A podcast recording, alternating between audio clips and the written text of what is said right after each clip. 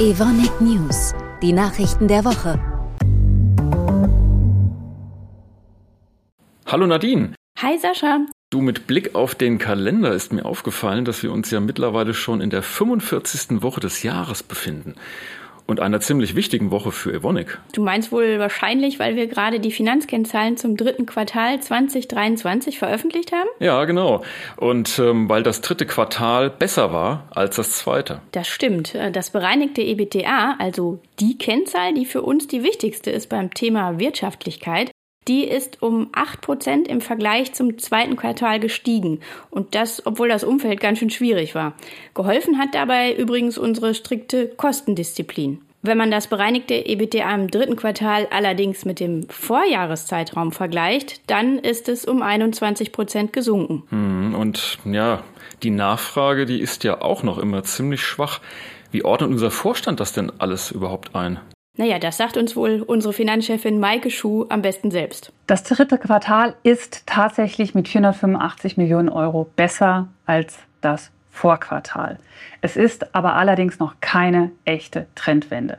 Wir sehen, wir haben oder wir scheinen den Boden erreicht zu haben. Und ähm, auch wenn wir uns jetzt Q4 und ähm, den Ausblick anschauen, es scheint nicht weiter nach unten zu gehen. Allerdings steigt das Ergebnis noch nicht so, wie wir das ganz am Anfang des Jahres für 2023 einmal prognostiziert haben. Positiv ist allerdings wirklich unser Free Cashflow. Wir haben einen Free Cashflow von 469 Millionen Euro. Und was auch greift, sind unsere Kosteneinsparmaßnahmen, die Contingencies. Und ich weiß, da sind ganz, ganz viele Mitarbeiter dran beteiligt. Die bringen wirklich das, was wir uns erhofft haben.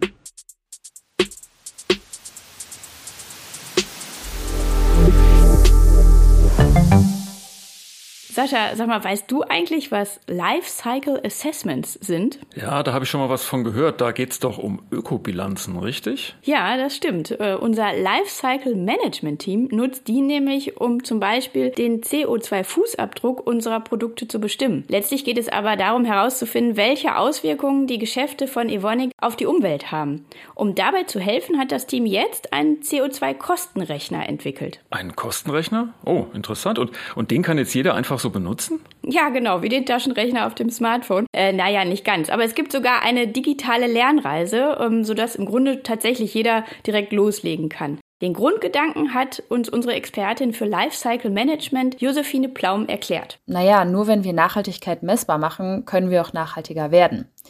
Der CO2-Kostenrechner ist ein Instrument zur Abschätzung von CO2-Emissionen und gegebenenfalls auch der damit verbundenen Kosten durch den Evonik-internen CO2-Preis für zum Beispiel geplante Einsparungsmaßnahmen oder auch Änderungen in der Produktion oder sonstige Projekte und soll es so möglichst vielen Kolleginnen und Kollegen ermöglichen, ohne dass sie irgendwie detaillierte Ökobilanzierungskenntnisse selber haben, ähm, dann schnell und selbst ihre Maßnahmen und Ideen zu bewerten.